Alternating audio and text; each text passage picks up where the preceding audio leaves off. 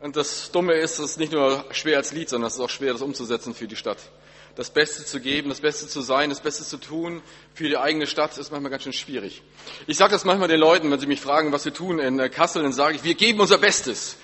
Und ähm, alle sagen denn oder denken denn, es geht um irgendeine Leistung oder irgendeinen Einsatz. Und dann sage ich, wir geben unser Bestes und das ist immer Christus. Steht und ergreifend.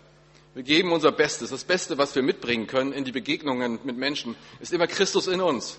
Der Christus, der in uns lebt. Der Christus, der durch uns hindurch sprechen will, der durch uns hindurch atmet, der durch uns hindurch in die Begegnungen geht. Das ist der Christus, den die Menschen brauchen. Mitten in unserer Stadt, mitten in Barmstedt, Ellerhoop oder wo auch immer ihr wohnt, das ist der Christus, den wir brauchen. Es gibt viele Vorbilder, die ich habe, muss ich sagen, wenn es darum geht, wie wir christlich sozial in Städten arbeiten. Auch aus der Bibel gibt es einige Beispiele, wo ich sage, oh, da ist so viel Herzschlag drin, so viel Leidenschaft, so viel Herzblut von Menschen, die sich eingebracht haben in ihre Stadt, in ihren Ort, ihre, in ihr Land. Aber auch Menschen in der Kirchengeschichte und Menschen aus der heutigen Zeit, wo ich sage, das sind Menschen, denen ich so viel abspüre von ihrer Leidenschaft, so viel abspüre, dass sie nicht nur von der Liebe labern und reden, sondern dass sie handeln und anpacken.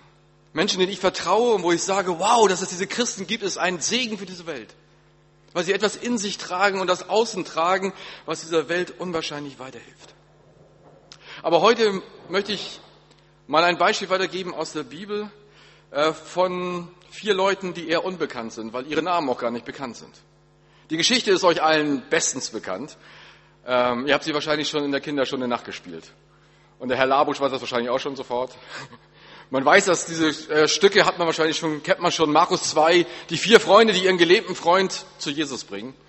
Äh, ich habe selber damals schon gespielt in der, in der Jungschar. Ist auch toll, wenn man endlich mal ein Dach kaputt machen kann. Das macht richtig Laune. Eine Geschichte, die ich euch mitgebracht habe, weil für mich unwahrscheinlich viel in dieser Geschichte drinsteckt. Und wir möchten anhand dieser Geschichte heute Nachmittag mal versuchen, einzelne Schritte zu gehen und zu schauen, was können wir tun eigentlich für unsere Stadt, was können wir tun für den Umkreis, wo wir drin leben, für die Menschen, ja, denen wir letztendlich dienen, auch als Gemeinde? Die vier Freunde, Markus 2, 1 bis 12, wer das jetzt mitlesen will oder später, kann das gerne tun. Ich erzähle die Geschichte einfach nach. Jesus kommt nach Kapernaum und sofort strömen die Menschen zu ihm. Warum? Weil Jesus jemand ist, der nicht nur labert.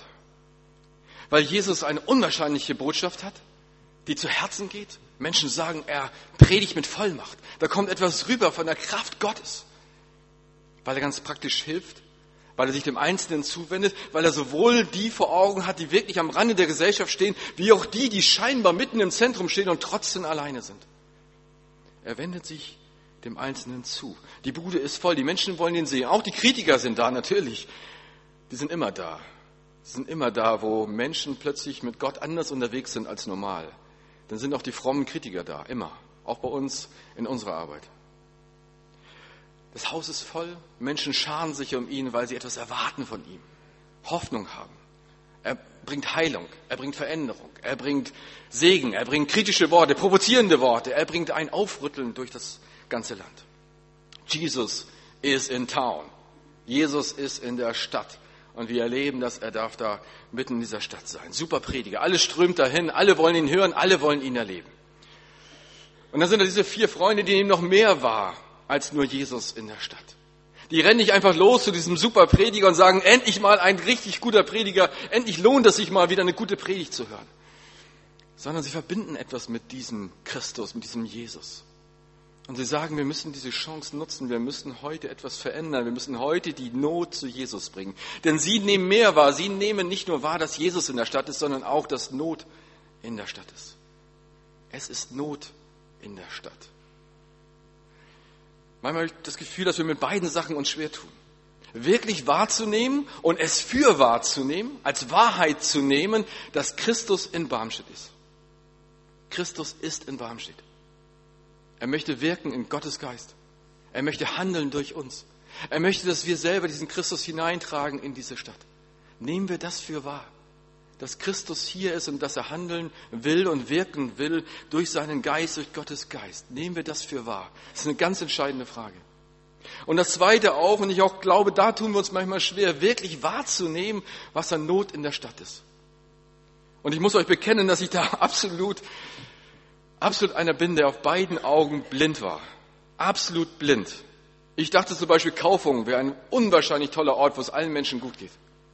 Mittlerweile weiß ich, dass das Jugendamt mehr Entnahmen, wie es so schön heißt, Entnahmen hat aus den Häusern als sonst im ganzen Umkreis. Kinder, die aus den Familien genommen werden, weil es zu Hause nicht mehr geht. Es ist nicht der tolle Ort, tolle Einfamilienhäuser, toller Touristenort. Und hinter den Fassaden merkt man, wie es unwahrscheinlich bröckelt. Und wenn wir dort an der Schule tätig sind, dann hört man Geschichten, die mir absolut unter die Haut gehen und die mich einfach nur in die Verzweiflung treiben, wenn ich nicht diesen Christus hätte. Kinder, 13, 14 Jahre alt, die so viel schon erlebt haben und trotzdem immer noch weiter leben und weiter Hoffnung haben und ihnen zu begegnen. Beides müssen wir wahrnehmen als Christen. Beides müssen wir wahrnehmen als Gemeinden, dass es Christus gibt mitten in unserer Stadt, dass wir sein Leib sind in dieser Stadt und zwar nicht nur die Gemeinschaft in der Landeskirche, sondern auch alle anderen Christen, die hier sind. Und dass es Not gibt in dieser Stadt. Und die vier Freunde treibt eine große Sehnsucht, eine große Leidenschaft, nämlich Not und Christus zusammenzubringen. Und diese Leidenschaft, das ist das, was ich adaptieren möchte von diesen vier Freunden. Das ist das, was ich übernehmen möchte von ihnen. Diese Leidenschaft, Christus zu sehen, Jesus zu sehen und die Not und beides zusammenzubringen. Und dass es mich dazu drängt, beides zusammenzuführen. Und das ist nicht nur, was wir wahrnehmen an Not, sondern es ist auch die Frage immer, wie wir wahrgenommen werden. Und das ist ja die andere Seite. Wie werden wir denn wahrgenommen von den anderen Menschen? Wir arbeiten ja zusammen in Kassel mit einer Gemeinde dort, der evangelischen Gemeinschaft Kassel, der sogenannten L4, wie sie heißt. Und wir haben damals in einer sagenumwobenen Mitgliederversammlung beschlossen, dass wir gemeinsam nach Helleböen gehen. Und der Gemeindeleiter sagte damals die bezeichnenden Worte, er sagte, wisst ihr, wenn wir heute hier schließen, hier im Stadtteil, merkt es morgen kein Mensch. Wir sind ohne jede Relevanz für diesen Stadtteil. Wir fliegen ein, wir fliegen aus. Die Menschen um uns her wundern sich wahrscheinlich, was diese komischen Menschen tun, da jeden Sonntag eine Stunde lang irgendwas machen die da. Aber hat das irgendeine Relevanz für den Stadtteil? Hat das irgendeine Bedeutung für den Stadtteil? Und der Gemeindeleiter sagte damals selber, wir sind ohne Relevanz. Wenn wir hier schließen, merkt das morgen kein Mensch. Und das hat ihn sehr bewegt und beschäftigt. Und mittlerweile, glaube ich, würden das sehr viele Menschen merken, wenn diese Gemeinde schließen würde. Denn es geht sehr viel Segen aus von dieser Gemeinde. Also auch das, nicht nur was wir wahrnehmen, sondern auch wie werden wir eigentlich wahrgenommen? Wie wird die Gemeinschaft in der Landeskirche wahrgenommen von Menschen, die hier leben? Wir sehen gleich noch ein Video von Interviews, die Ulrich geführt hat mit bekannten Leuten, Menschen aus dieser Stadt, die ihr Zeugnis darüber geben, wie sie die Gemeinschaft sehen, aber auch, was man vielleicht gemeinsam in Barmstedt anpacken könnte. Wie werden wir wahrgenommen? Auch das ist ein ganz entscheidender Schritt. Frank Heinrich hat mal die Geschichte erzählt, auch in diesem Buch Hoffnungsträger von uns. Da schreibt er von Mahatma Gandhi zum Beispiel. Und er sagt, der junge Gandhi war noch Student, er lebte in Südafrika. Er interessierte sich für den christlichen Glauben und besuchte eine anglikanische christliche Kirche. Doch kaum hatte er sich gesetzt, da kam ein Mann auf ihn zu. Bitte verlassen Sie diese Kirche, sie ist nur für Weiße. Gandhi ging und er verlor sein Interesse am Christsein. Und mit ihm, wie er es später sagte, ganz Indien. Wie werden wir wahrgenommen? Diese, diese Geschichte von äh, Gandhi ist vielleicht bekannt und man sagt, ja, das passiert heute nicht mehr. Aber ich kenne ganz viele junge Leute, die genau das fühlen. Ich bin eigentlich nicht willkommen in dieser Gemeinde. Ich, ich fühle mich eigentlich nicht angenommen mit meinen Themen, mit meinen Ängsten, mit meinen Sorgen, mit meinen Fragen. Diese Gemeinde predigt, aber sie predigt an den Fragen der Menschen vorbei. Ich brauche Antworten, die mein Leben konkret behandeln, bewegen und beschäftigen. Wo ist diese Gemeinde in meinen Sorgen, in meinen Fragen? Und manch einer, der, der dann auch so enttäuscht vielleicht geht und sagt, wo ist eigentlich die Gemeinde? Die zweite Geschichte spielt ebenfalls in Südafrika und Frank Heinrich schreibt weiter, sie berichtet von einem schwarzen Jungen und seiner Mutter. Die beiden gingen auf dem Gehweg. Ihnen kam ein Weißer entgegen. Die Regeln der Apartheid sahen es vor, dass sie nun den Gehweg hätten verlassen müssen, ihre Hüte ziehen und sie hätten sich verbeugen müssen. Doch der Mann kam ihnen zuvor. Er trat auf die Straße, zog den Hut und grüßte. Der Junge war mächtig beeindruckt und fragte, warum der Mann das getan hätte. Und seine Mutter deutete auf den Priesterkragen und sagte, er ist ein Christ, ein anglikanischer Geistlicher. Für ihn sind alle Menschen gleich. So wurde dieser Junge, dieser dunkelhäutige Junge ebenfalls Priester und später Bischof und noch viel später Leiter der Wahrheits- und Versöhnungskommission. Sein Name ist Desmond Tutu. Menschen werden geprägt durch das, was sie wahrnehmen. Menschen erleben uns. Und die Leute bei uns in Helleböen und ich glaube auch viele, viele Menschen in Barmstedt lesen nur eine Bibel, nämlich uns. In Helleböen, die Jungs und Mädels und die Familien, die, die lesen keine Bibel, aber sie lesen uns. Und sie lesen an uns ab, was Christus bedeuten soll. Hat Christus eine Relevanz für ihr Leben? Sie schauen uns an. Und wenn wir Mitarbeiter da sind für sie, dann spüren sie etwas von der Liebe, die Christus für sie hat. Und wenn wir sie ausgrenzen und wenn wir ihnen in irgendeiner Form deutlich machen, dass sie nichts sind für mich oder dass sie keine Rolle spielen in meinem Leben, dass ich kein echtes Interesse habe, sondern sie nur als Missionsopfer sehe oder als einer, der irgendwie dazugerechnet werden soll, aber nicht wirklich die Liebe in mir trage, dann werden sie das übernehmen. Und sie werden das spüren, sie werden Kirche abhaken, vielleicht für ihr ganzes Leben. Und deswegen wünsche ich mir so sehr, dass unsere Leidenschaft, unsere Liebe für die Menschen schlägt.